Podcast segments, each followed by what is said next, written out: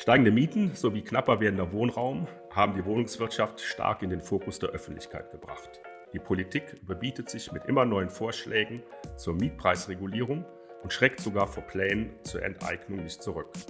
Wie wirkt sich der Mietenkampf auf das Verhältnis von Mieter und Vermieter aus? Wie sind die geplanten Maßnahmen der neuen Regierung zur Wohnungspolitik zu beurteilen? Antwort auf diese Fragen gibt uns Lothar Blaschke aus Berlin, Vorsitzender des Verbands der deutschen Wohnungseigentümer. Herzlich willkommen zu Quadratmeter, dem Vermieter-Podcast auf vermietet.de. Mein Name ist Peter Steinhauer. Ich bin der Redakteur des Magazins auf vermietet.de und selber auch Vermieter. Herzlich willkommen, Lothar. Ja, hallo Peter. Danke für die Einladung. Ja, schön, dass du hier bist. Ähm, ich möchte dich bitten, doch zuerst mal deinen Verband ein bisschen vorzustellen. Der Verband der deutschen Wohnungseigentümer. Ja, der Verband der deutschen Wohnungseigentümer ist ein Verband, ein Verein im großen Konglomerat des VDGN, das ist der Verband der deutschen Grundstücksnutzer. Und Grundstücksnutzer, da gehören natürlich die Wohnungseigentümer dazu, also ein, ein gesonderter Zweig, der sich vorrangig um Eigentümer kümmert, die selbstnutzende Eigentümer in Wohnungseigentümergemeinschaften sind oder diese typischen Kleinvermieter, also die ein oder zwei Wohnungen vermieten, deren Interessen vertreten wir sowohl gegenüber der Politik, weil das natürlich ganz wichtig ist, um nicht in der ganzen Gemengelage unterzugehen mit den Vorstellungen und den Problemen und Bedürfnissen der Wohnungseigentümer, aber natürlich dann auch in rechtlichen Beratungen unserer Mitglieder, in welcher Form sie ihre Rechte und Pflichten wahrnehmen können insbesondere jetzt natürlich seit dem 1. Dezember 2020 auch verbunden mit dem neuen Wohneigentumsmodernisierungsgesetz. Ja, das ist ja wunderbar, weil das deckt sich äh, sehr exakt mit den Nutzer unseres Portals vermietet.de. Nochmal zu dem Verband. Äh, also ich zum Beispiel bin im Haus- und Grundverband. Warum gibt es jetzt zusätzlich noch einen Verband? Also was ist da der Hintergrund? äh, ich, ich, ich, ich könnte ja sagen, Konkurrenz belebt äh, das Geschäft, aber äh, das ist natürlich äh, so, eine, so eine Interessenlage. Ähm, Haus und Grund äh, ist etwas größer aufgestellt, ist regional durch die entsprechenden Rechtsanwälte äh, stark vernetzt und direkt an entsprechend dann in den einzelnen Kommunen oder Regionen. Wir machen das natürlich auch mit Unterstützung von Rechtsanwälten im Bundesgebiet, aber haben diese Aufgabe zentral von Berlin aus übernommen. Und ich sage mal, in der heutigen Zeit äh, mit den modernen Kommunikationsmitteln ist es überhaupt kein Problem, äh, sehr schnell und sehr effizient von hier aus äh, die Eigentümer zu beraten und zu betreuen. Natürlich haben wir dann eben auch noch den äh, Standortvorteil. Ich habe ja gesagt, die Politik spielt eine große Rolle. Das wissen wir alle. Standortvorteil Berlin, äh, dass wir direkt am Puls des Geschehens sind und versuchen dann hier auch Einfluss auf die Politik zu nehmen. Aber ich zum Beispiel als Kölner äh, könnte dann auch bei euch Mitglied sein. Ja, ja, wir sind bundesweit tätig und wir haben, ich will jetzt nicht gegen Haus und Grund äh, schießen, weil äh, das, das, liegt nicht in meiner Absicht. Äh, die haben ihre eigenen Problemfälle, die sie behandeln, aber in Vorbereitung oder ja, in Vorbereitung des, des Gesetzentwurfs wurden ja alle Fachverbände angesprochen, um daran mitzuwirken. Haus und Grund hat sich da etwas rausgehalten und wir haben als vier Verbraucherschutzverbände dann uns zusammengetan, aus meiner Sicht erstmalig, und haben dann die Interessen gerade dieser Gruppe, die du oder wir vertreten, dann auch gebündelt beim Justizministerium zur Sprache gebracht und haben es dann auch geschafft, drei Minuten vor zwölf, also vor Gesetzesgebung, die Interessen der Wohnungseigentümer ja, hinreichend zu berücksichtigen. Ja, also für mich ist das so, ähm, ich sehe die Interessenvertretung der privaten Wohnungseigentümer, also Leute wie ich es bin, oft so ein bisschen ähm, nicht so durchsetzungsstark. Ähm, also die großen Verbände, also der CDA zum Beispiel, äh, die sitzen immer mit am Tisch und sind auch in der Öffentlichkeit sehr präsent. Aber ich fühle mich so als privater Wohnungseigentümer was ja auch die Mehrheit ist, eigentlich ähm, nicht so richtig äh, in der Öffentlichkeit vertreten. Ist da meine Wahrnehmung, äh, kannst du die bestätigen? Kann ich durchaus bestätigen, Peter. Ähm, es ist doch ganz, ganz schwer, ähm, den einzelnen Wohnungseigentümer zu vertreten, weil natürlich unter anderem auch die Verwalterverbände sehr, sehr, sehr stark sind und ganz andere Interessen vertreten mhm. als du oder ich als Wohnungseigentümer, als kleiner Wohnungseigentümer. Genau. Und da kommt es eben darauf an, äh, A, das Gesetz richtig zu lesen, wenn es nun mal äh, jetzt im Umlauf ist und eine Gesetzeskraft erlangt hat. Und natürlich dann den einzelnen Wohnungseigentümer äh, auch naja, zu motivieren, sich seiner Sache anzunehmen. Wahrscheinlich hast du auch die Erfahrung, dass gerade Wohnungseigentümer, solange alles gut läuft, ist es die stille Masse. Aber erst dann, wenn es ein Problem gibt, versucht jeder Einzelne sein Problem zu lösen. Und das ist meistens sehr, sehr, sehr schwierig. Gerade jetzt mit dem neuen Gesetz ist es eben die Gemeinschaft der Wohnungseigentümer im Zusammenwirken mit dem Beirat, die etwas zu sagen haben. Und wenn ich hier als Wohnungseigentümer nicht aufpasse, dann habe ich eben die Probleme, dass ich meine Interessenlage nicht mehrheitsfähig bekomme. Und da ist eben unsere Hilfestellung auch gefragt und gegeben, dass wir sagen, okay, lieber Wohnungseigentümer, äh, du liegst völlig falsch, du hast wirklich keine Chance, äh, jetzt irgendwelche eigenen Bedingungen durchzusetzen oder zu sagen, okay, dafür musst du kämpfen, dafür musst du in die Eigentümergemeinschaft gehen, die Versammlung besuchen und deine Meinung artikulieren auf der Grundlage des Gesetzes und eine Mehrheit für deine Interessenlage finden. Ja, die äh, Wohnungswirtschaft ist ja sehr stark in den Fokus gerückt, auch der Politik. Das konnte man jetzt im Wahlkampf sehen, auch wenn man jetzt den Koalitionsvertrag äh, studiert hat. Ja, und es gibt auch mittlerweile immer stärkere Forderungen, äh, den Wohnungsmarkt zu regulieren. Und in Berlin hat es ja sogar diese Enteignungsinitiative gegeben. Vielleicht können wir da nochmal so ein paar Sätze zu reden. Wie ist deiner Meinung nach da der Stand der Dinge? Es hat ja auch wieder ein neues Urteil gegeben, also dass die Enteignungsforderungen verfassungswidrig sind. Aus meiner Sicht war das vorauszusehen und viele Rechtsexperten haben das auch prophezeit, dass es nicht verfassungsgemäß ist, eine Sonderregelung in Berlin zu schaffen. Das haben eben die Politiker anders gesehen und auch manche Rechtsvertreter aber es war einfach Politik, sage ich mal. Und es war rechtlich nicht so durchdrungen. Und das Urteil, das dann gefällt wurde, dass das eben nicht rechtmäßig war, war zu erwarten und war für uns, die sich damit beschäftigt haben, keine Überraschung. Das Problem ist eben immer dann, wenn die Politik sich so stark macht und denkt, sie kann über, selbst über das Grundgesetz hinaus etwas reglementieren. Und aus meiner Sicht gerade das Beispiel Berlin war ja nur absolut äh, kurzsichtig.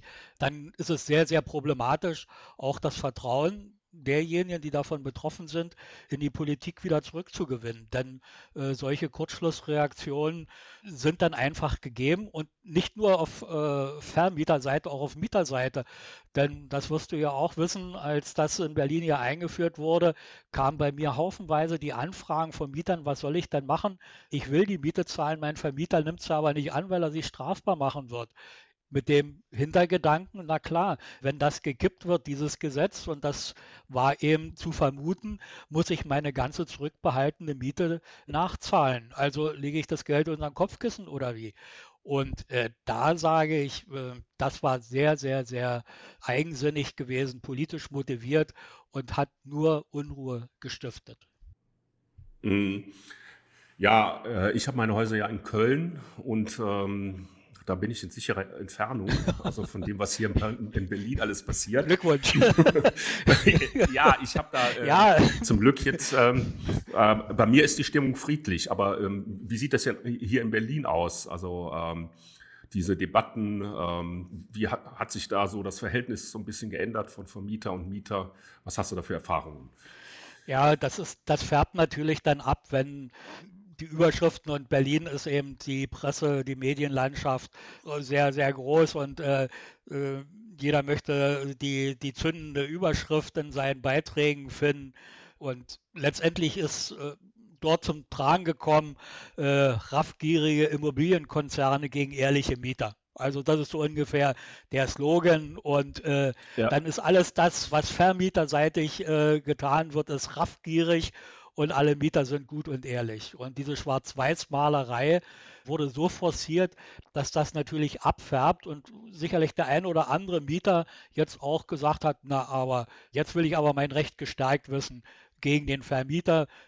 Nicht nicht alle und ich glaube auch nicht überwiegend, aber die, die sich am lautesten artikuliert haben, äh, haben diese Meinung vertreten. Andere, und das denke ich, ist nach wie vor die Mehrzahl, so wie bei euch in Köln. Überwiegend, äh, denke ich, ist das auch noch in Berlin so, dass die Mieter, der eine vernünftige Wohnung hat, einen vernünftigen Vermieter hat, über Jahre mit dem gut ausgekommen ist, überhaupt kein Interesse hat, dort Konflikte herbeizuführen. Aber je mehr das in der Presse publiziert wird, je mehr, ja, ich sag mal, von oben herab Entscheidungen, vielleicht auch mit guten Hintergründen getroffen wird, aber den Leuten nicht genügend beigebracht wird, also nicht genügend erklärt wird, dann wird die Diskrepanz immer größer. Und äh, dann kommt es eben zu solchen Erscheinungen, das, was man in der Presse liest, dass sich Journalisten eben leider Gottes auch dazu hinreißen lassen, den Vermieter grundsätzlich zu verteufeln. Ja, das ist auch meine Beobachtung. Also ich finde auch diese Polarisierung, ähm, die wird teilweise zugespitzt in den Medien dargestellt. Also bei mir in Köln, sage ich ganz klar, gibt es das gar nicht. Also ich habe auch schon mal Ärger gehabt, aber äh, ich habe in großen Teilen äh, ein sehr vernünftiges, friedliches Verhältnis mit meinen Mietern. Ich kenne die persönlich und äh, die rufen bei mir an und dann regle ich das im Gespräch, irgendwelche Probleme. Ich habe aber nichtsdestotrotz hier in Berlin, zum Beispiel als Journalist, äh, kann ich mal gerade erzählen, also mich hat mal einer angerufen, das war, ähm, weiß ich gar nicht genau, ein Entwickler. Und der meinte, äh, er wollte mir Informationen zuschustern, äh, was man alles so abbekommt als, äh, als Investor, als, als Vermieter. Und ich sollte doch mal darüber schreiben. Und das ist dann irgendwie im Sande verlaufen, weil mir, das, mir war das ein bisschen obskur und ich wusste auch nicht so genau, äh, ja, soll ich das überhaupt mitgehen, dieses Thema? also wo dann immer diese Fronten da irgendwie aufgemacht werden. Aber man hat ja auch in der Presse dann so diese, diese Fälle, äh, wo dann Autos zerkratzt wurden oder ähm, was weiß ich. Und genau das hatte, wollte der mir auch alles da verkaufen. Ich habe mich nicht ganz drauf eingelassen. Äh, aber ja, äh, ist da so das Klima rauer geworden? Also was meinst du? Ja, tendenziell. Also gibt es natürlich Gegenden, das ist, das ist schwierig zu sagen. Wir haben ja die Milieuschutzgebiete die so ein eigenes Problemfeld sind und auch ja. Berlin kannst du nicht über einen Kamm scheren. Ne? Also das ist ganz, ganz klar. Und, und da, wo sowieso äh, Anführungsstriche bitte zu verstehen, der Häuserkampf tobt vor dem 1. Mai, die Häuser, äh, die, die, die Mülltonnen brennen oder sowas, da sind sie natürlich ganz, ganz schnell, so etwas dann auch gegen den Vermieter zu praktizieren. Allerdings glaube ich, und das ist das, was du gesagt hast, was ich sehr gut finde, wenn der persönliche Kontakt zum Vermieter da ist. Also man kennt sich und wenn man es wenigstens durch, von, von Schreiben her kennt, dann ist es ganz anders zu kommunizieren, als wenn eine große Gesellschaft, ein Immobilienfonds oder ja manchmal auch einfach der Verwalter, der seinen Job macht, der Mietenverwalter, der also Sondereigentum verwaltet, der macht seinen Job, hat aber nicht dieses persönliche Bedürfnis, ein Vertrauensverhältnis zu dem Mieter äh, aufzubauen. Und das ist eben bei den Kleinvermietern, die eine Wohnung vermieten und möglichst auch noch am Ort wohnen und das auch selbst noch realisieren können, ist das ein ganz anderes Verhältnis. Aber natürlich da, wo es anonym wird, kommt es auch zu solchen Protesten. Ja, und das ist ja auch der Unterschied. Äh Berlin, äh, zum Beispiel zu Nordrhein-Westfalen, in Berlin gibt es ja diese riesigen großen Wohnungsbaubestände, sowohl in privater als auch in öffentlicher Hand. Und äh, da ist halt äh, das Verhältnis Mieter und Vermieter ein ganz anderes. Also in der Regel dann viel anonymer und ist genauso, wie du sagst. Also dann entsteht auch automatisch so eine stärkere Polarisierung. Ja, wenn ich vielleicht da noch eingreifen kann. Also in Berlin ist es tatsächlich, wenn ich da richtig informiert bin, der Prozentsatz der Kleinvermieter etwa bei 5 Prozent. Ach, ehrlich? Äh, ja echt, ja. Das wusste ich also auch nicht. Irre, ne? ja. ja, also so eine Zahl gibt es, die hat man mal ermittelt, ist zwei, drei Jahre alt, aber ist tatsächlich, äh, liegt etwa bei 5 Prozent. Und äh, dann ist natürlich klar, dass die Stimmung äh, sich hauptsächlich gegen die Großvermieter richtet. Ja, das ist sehr interessant. Und äh, also ich kann jetzt da leider keine Zahl zu, zu Köln oder Nordrhein-Westfalen äh, bieten. Es gibt ja die Zahl, die immer bei Haus und Grund zum Beispiel publiziert wird, dass das sind 66 Prozent der Wohnungen in der Hand der privaten Vermieter. Die nicht hauptberuflich äh, vermietet werden, sozusagen. Ne? Das ist richtig. Ja. Die Zahl gibt es, ja. Ja, und dann haben wir ja jetzt den neuen Koalitionsvertrag. Da haben wir auch bei uns im Magazin zu berichtet. Das war der meistgeklickte Artikel. Da sieht man mal, wie interessant äh, oder was die Leute interessiert tatsächlich. Wie interessant Politik ist, ja. Ja, ja. Mich. Äh, das hat mich auch gefreut. Als Journalist freut mich sowas, also dass eben äh, so ein Thema so viel Aufmerksamkeit kriegt. Und da ist ja so einer der großen Themen, äh, wie schaffen wir bezahlbaren Wohnraum. Und ähm, ja, das finde ich ein gerechtfertigtes Thema. Und ähm, ja, hast du da Ideen, wie man so als privater Vermieter dazu beitragen kann, wie da die Situation ist? Äh, das ist jetzt natürlich sehr, sehr frisch, was auf dem Tisch liegt und sehr, sehr schwierig äh, zu beantworten. Also ich bin in Berlin hier auch äh, in mehreren Gruppen, die jetzt äh, gerade dieses Problem versuchen für die Stadt Berlin auf den Weg zu bringen. Und ich finde, das muss ich erstmal sagen, ich, ich finde, das, was wir jetzt vorliegen haben von der Regierung, finde ich erstmal als Gesamtpapier sehr gut. Also es ist auf jeden Fall eine Abwendung von weiter so, sondern man mhm. versucht, eine Zukunftsversion aufzubauen, eine Vision zu haben. Das finde ich erstmal gut. Die gilt es natürlich zu untersetzen. Und nun ist die Frage, äh, ja, wie untersetze ich das Ganze? Es sind ja Eckpunkte, die hier genannt werden. Und da bin ich etwas konservativ, muss ich ehrlicherweise gestehen. Also ich weiß, dass natürlich äh, etwas getan werden muss. Aber wenn ich weiß, dass ein ganz großer Prozentsatz der vermietenden Eigentümer, also von einer Wohnung, im Durchschnitt, glaube ich, im Jahr 8.600 Euro Gewinn macht, dann frage ich mich, womit will er zum Beispiel diese Forderungen, die jetzt kommen zur Sanierung, zur Gebäudesanierung, zur energetischen Sanierung, wovon soll das bezahlt werden, wenn nicht parallel dazu ein Förderprogramm aufgebaut wird ja. und äh, unkompliziert für jeden verständlich eingeführt wird. Und da sehe ich so meine Probleme. Zum Teil schießt man ganz, ganz schnell über das Ziel hinaus. Zum anderen, ja, muss ich sagen, in Europa insgesamt tut sich etwas. Also äh, da sind wir nicht mal der Vorreiter. Ich weiß äh, aus einer Analyse, dass in Frankreich und in den Niederlanden die schon ein ganzes Stück weiter sind und eine Sanierungspflicht eingeführt haben zum Beispiel. Also in Deutschland weiß man ja genau, Energieeffizienz vorgeben ist ganz gut, Klimaschutzziele vorgeben ist gut, aber rechtlich das so zu fassen, dass das eben auch grundgesetzkonform ist, ist meiner Meinung im Moment sehr, sehr schwierig. Und wenn man das den Bundesländern überlässt, glaube ich, wird das so nicht funktionieren. Ich habe ja gesagt, Frankreich und die Niederlande, zum Beispiel hat Frankreich, habe ich jetzt vor kurzem gelesen, eine Renovierungsstrategie äh, verabschiedet, stufenweise erhöhte Anforderungen.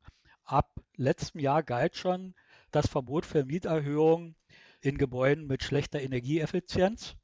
Grenze kenne ich nicht, aber äh, man hat dort eine benannt.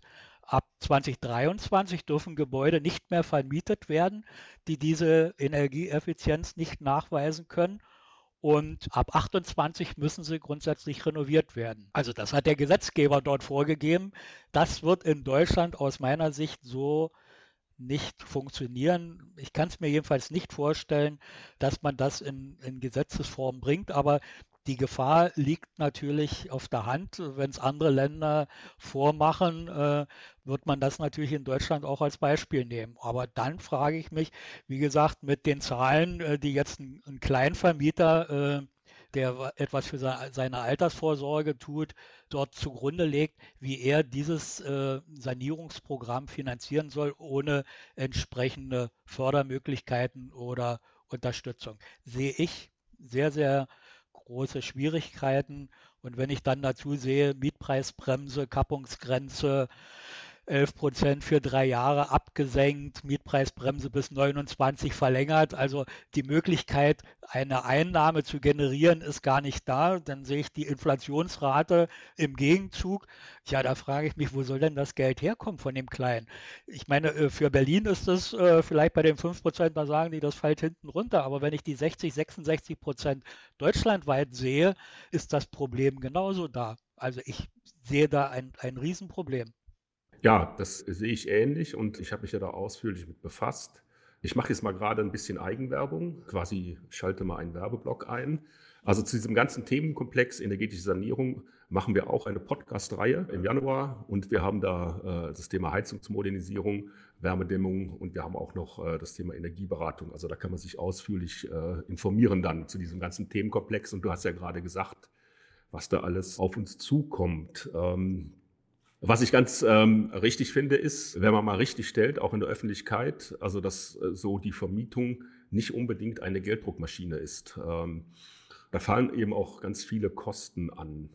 Was für mich auch immer wichtig ist, also dass eigentlich, also ich behaupte jetzt mal was, also dass der private Vermieter in der Regel auch seine Mieten etwas moderater gestaltet. Also das behaupte ich jetzt mal von mir zum Beispiel.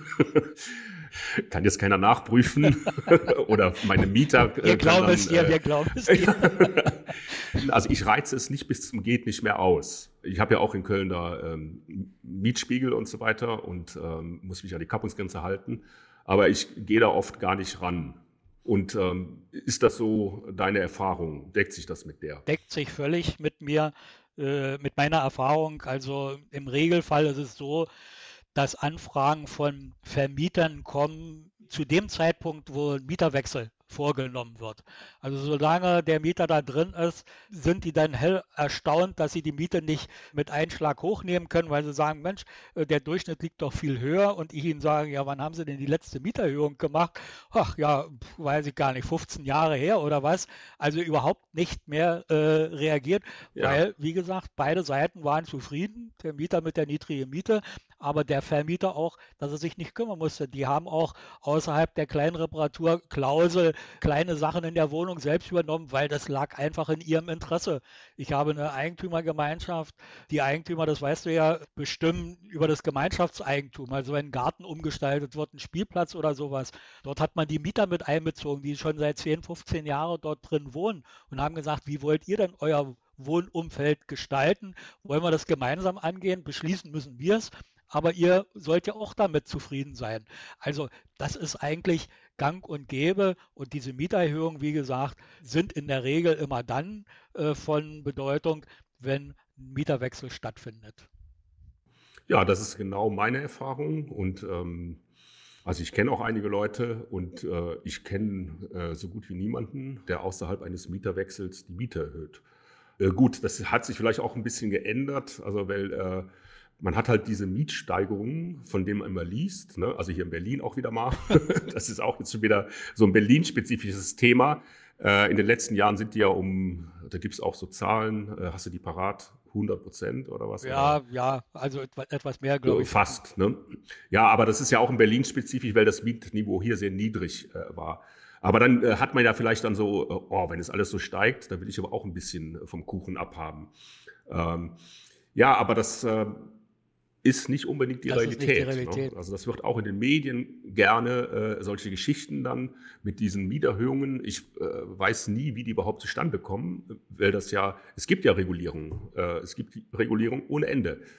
Und ähm, ja, und ich, da, ich finde, da muss man auch mal so ein bisschen Fakten auf den Tisch legen. Also du, du kennst ja äh, sicherlich die Taz in Berlin, ähm, ja. die sicherlich äh, sehr gut ist, also man liest die sehr gerne. Guter Journalismus. Ja, sehr guter Journalismus. Aber die haben sich natürlich auch drauf eingeschossen. Und die behaupten, wer in Berlin mehr als nee, ab zwei vermieteten Wohnungen äh, gehört er zum Millionärskreis in Berlin.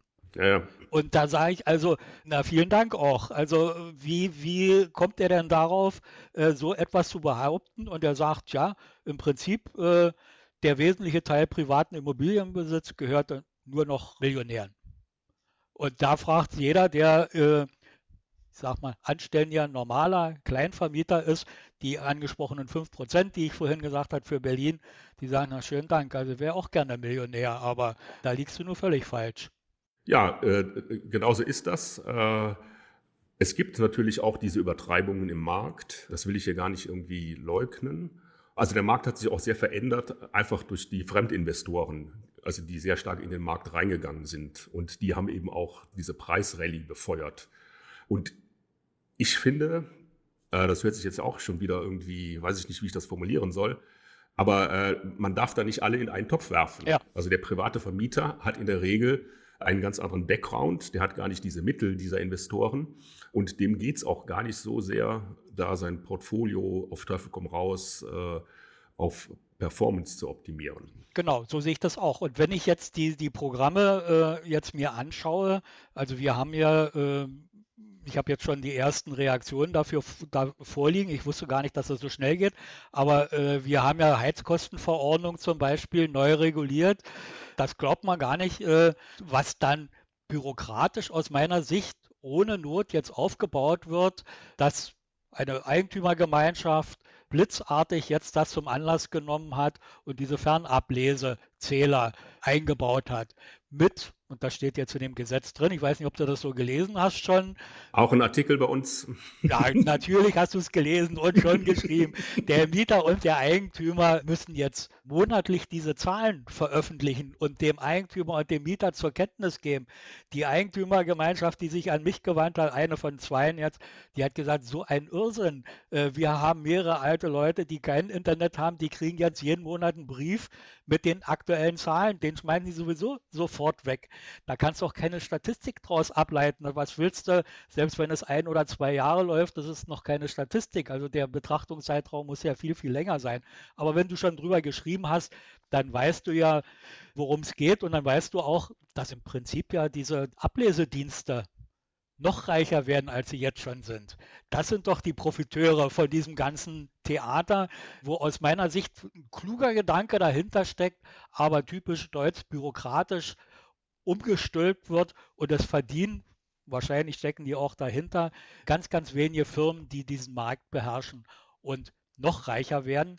Und äh, inzwischen, also kann man sagen, Techem und Ista sind, glaube ich, die beiden größten, die auf dem Markt sind, sind inzwischen auch verkauft worden. Also einer in die Schweiz, äh, der andere äh, nach China ne, für, was weiß ich, 4,5 und 5,6 Milliarden Euro. Genau. Und beispielhaft, da gab es mal eine Untersuchung vor zwei, drei Jahren, ist Opel nach Frankreich gegangen für, ich glaube, 1,6 Milliarden oder sowas.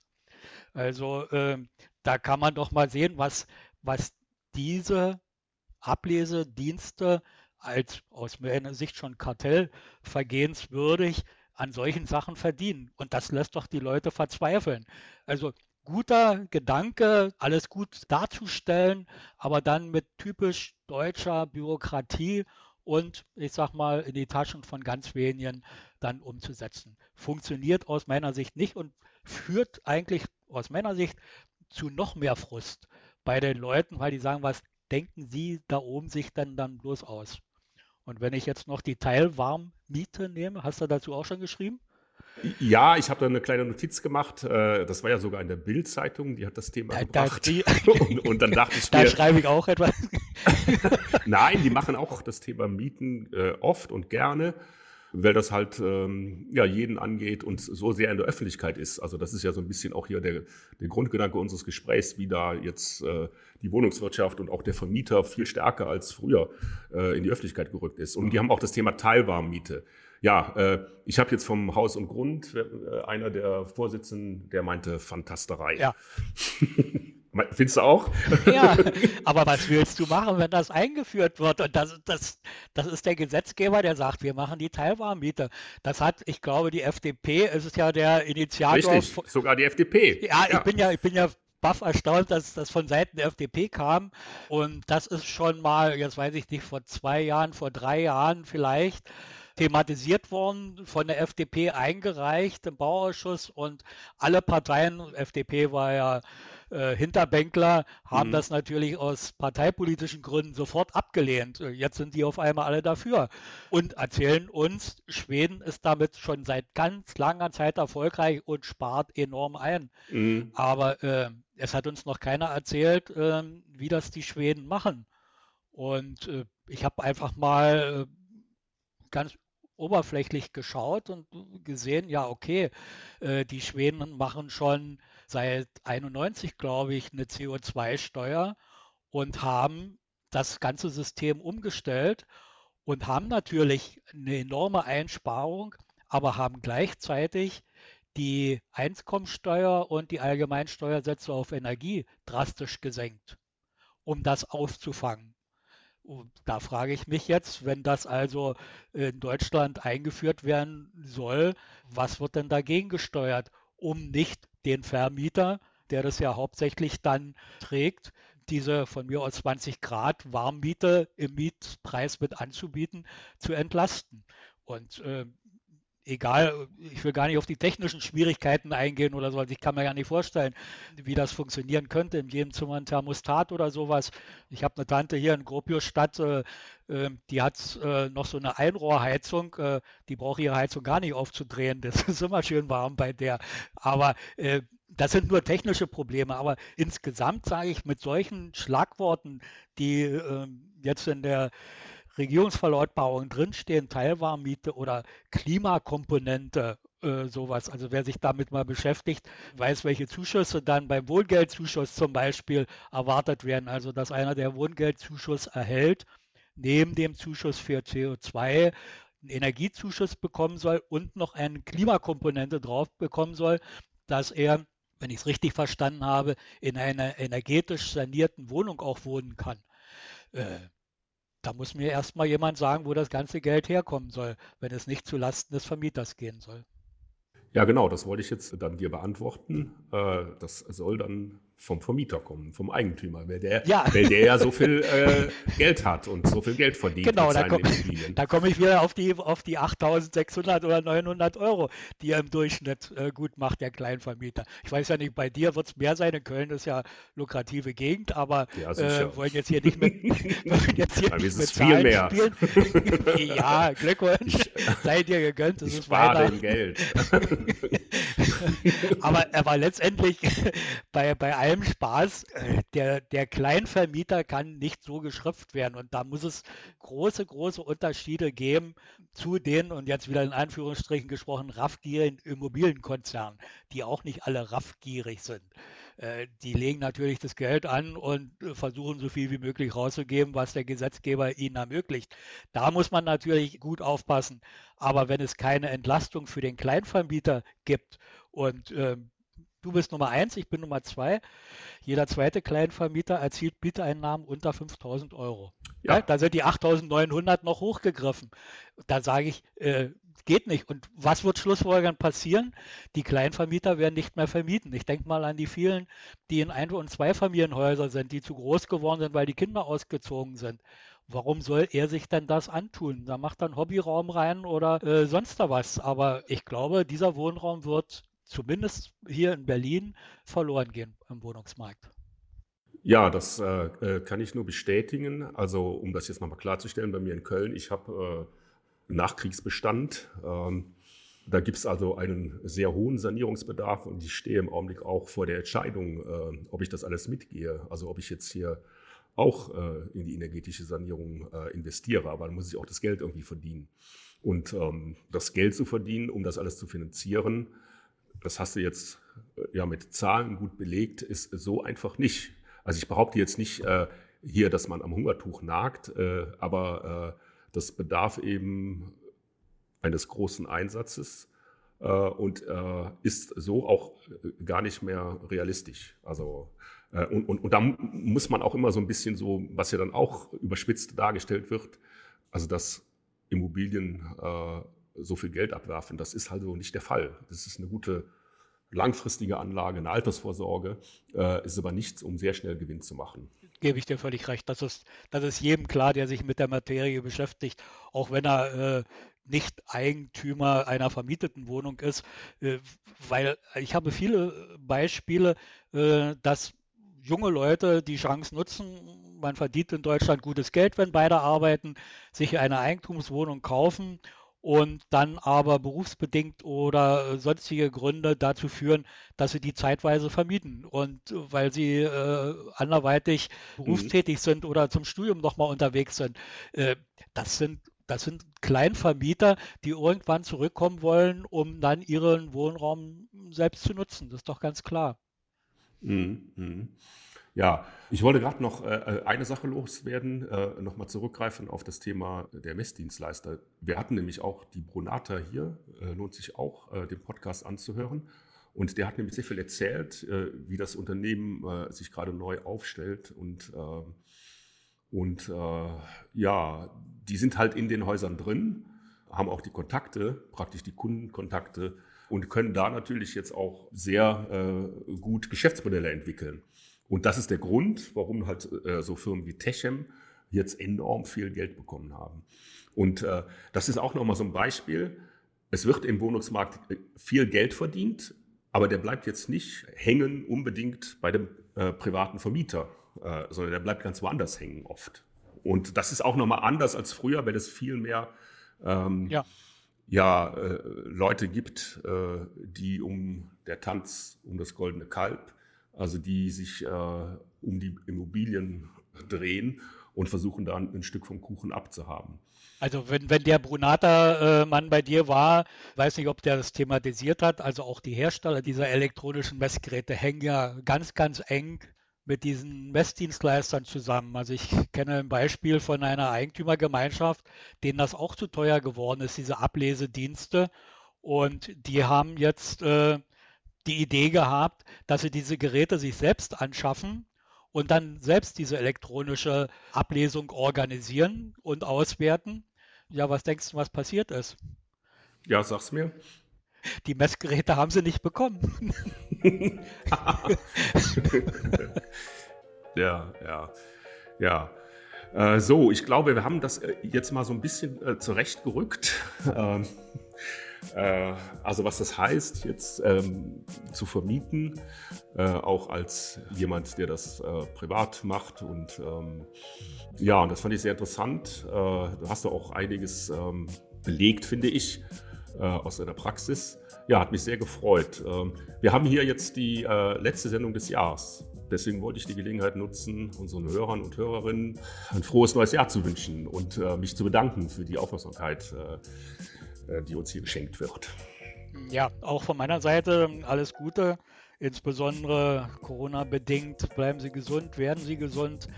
Lassen sich nicht beirren äh, von großen Schlagzeilen. Nicht alle großen Schlagzeilen sind wahr, sondern hinterfragen Sie das. Und da sind wir beide, glaube ich, äh, gute Ansprechpartner, um das wieder gerade zu rücken.